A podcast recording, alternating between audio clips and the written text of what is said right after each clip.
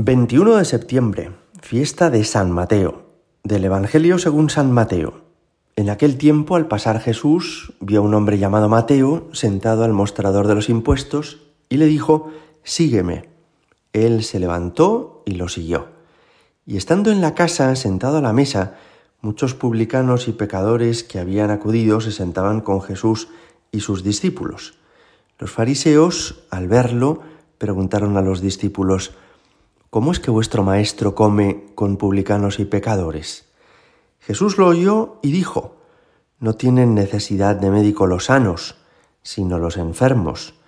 Andad y aprended lo que significa misericordia quiero y no sacrificio, que no he venido a llamar a justos, sino a pecadores. Palabra del Señor.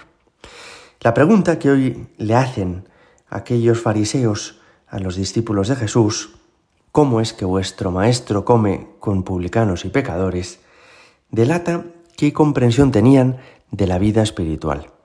Aquellas personas pensaban que en el fondo el que no es bueno es porque no quiere, que todo el mundo podría ser perfecto y santo, y si no ha llegado a serlo, eso porque no se esfuerza o porque no le interesa o porque ha tomado una decisión equivocada en la vida.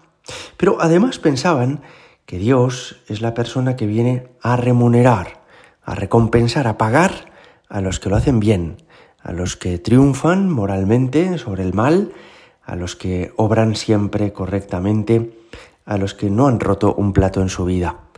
Y por eso les extraña que Jesús, que viene presentándose en nombre de Dios, porque Él es Dios mismo, tenga la, la audacia de tratar con personas que no merecen ningún premio ni ninguna recompensa. Uno de ellos fue, por ejemplo, Zaqueo, aquel publicano que recogía los impuestos de los judíos para dárselos a los romanos. O la mujer adúltera, que fue sorprendida con un hombre que no era su esposo. O, por ejemplo, Mateo, de quien nos habla hoy el Evangelio, porque hoy celebramos su fiesta. Efectivamente, Jesús no tiene ningún miedo ni vergüenza en rodearse de gente que no es ejemplar, que no es eh, fantástica, perfecta, sino que es gente muy normalita y además gente pues muy necesitada del perdón de Dios. Y todo esto nos ayuda a entender que se equivocaron aquellos fariseos y escribas, que es que no tenían una comprensión adecuada ni de cómo es la humanidad, ni de cómo es Dios. De cómo es la humanidad se equivocaban porque no se daban cuenta de que todos estamos heridos por el pecado original.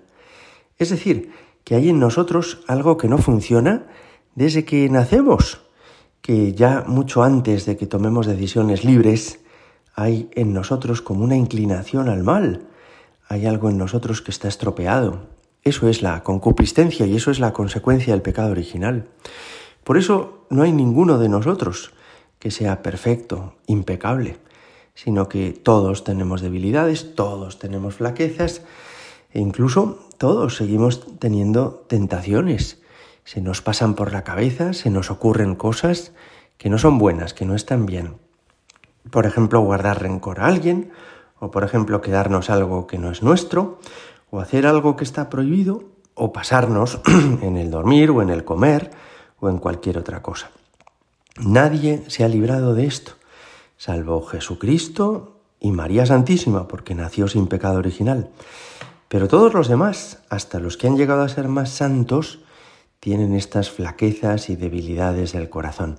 Luego, no es cierto que todo el que quiera ser perfecto lo pueda conseguir por sus propios medios, por su propio esfuerzo, y que quien no haya llegado a la perfección sea por negligente, sea porque es una persona que ha tomado decisiones equivocadas en la vida. No, somos todos débiles, frágiles, pecadores. Y por eso todos necesitamos de Dios, de su misericordia para perdonarnos, de su ayuda para fortalecernos, de su compañía para superar la soledad en la que a veces estamos en la vida. Pero también tienen una concepción equivocada de Dios, porque pensando que Dios es meramente el remunerador, el que da premios o castigos a los buenos o a los malos, ignoran que Dios tiene corazón, que Dios es un Padre, como enseña Jesús en otro momento del Evangelio, en la parábola del Hijo Pródigo, que Dios tiene compasión, misericordia, que le inspiramos ternura, que cuando hacemos las cosas mal, en lugar de enfadarle, le disgustamos y, le duele y le preocupa, que en el fondo nos quiere. Esto es asombroso, porque en una Olimpiada, el juez que tiene que repartir las medallas a los que están en el podio, la de oro, la de plata, la de bronce, en el fondo no conoce personalmente a ninguno de los atletas y no le importa que uno haya sido descalificado o que otro se haya torcido un tobillo. Dios no es así. Dios es un Padre y naturalmente que le alegran tus éxitos y tus progresos, pero no se va a olvidar del que ha sido descalificado o de aquel que salió lesionado en su carrera, sino que irá a buscarle y le ayudará en cuanto pueda y estará pendiente de él, como el pastor que ha perdido una oveja, como el padre que ha visto que se le ha marchado un hijo. Pues hoy le damos gracias a Dios por su misericordia con nosotros débiles y pecadores, y celebramos con toda la Iglesia esta fiesta del apóstol San Mateo, que de ser publicano pasó a ser apóstol y más tarde evangelista. A él le debemos haber conocido mejor a Jesús, y a él le debemos que con el sí que le dio a Jesús, dejándose llamar y perdonar, hemos podido entender un poco mejor, gracias a su Evangelio, cómo es el corazón misericordioso de Jesús.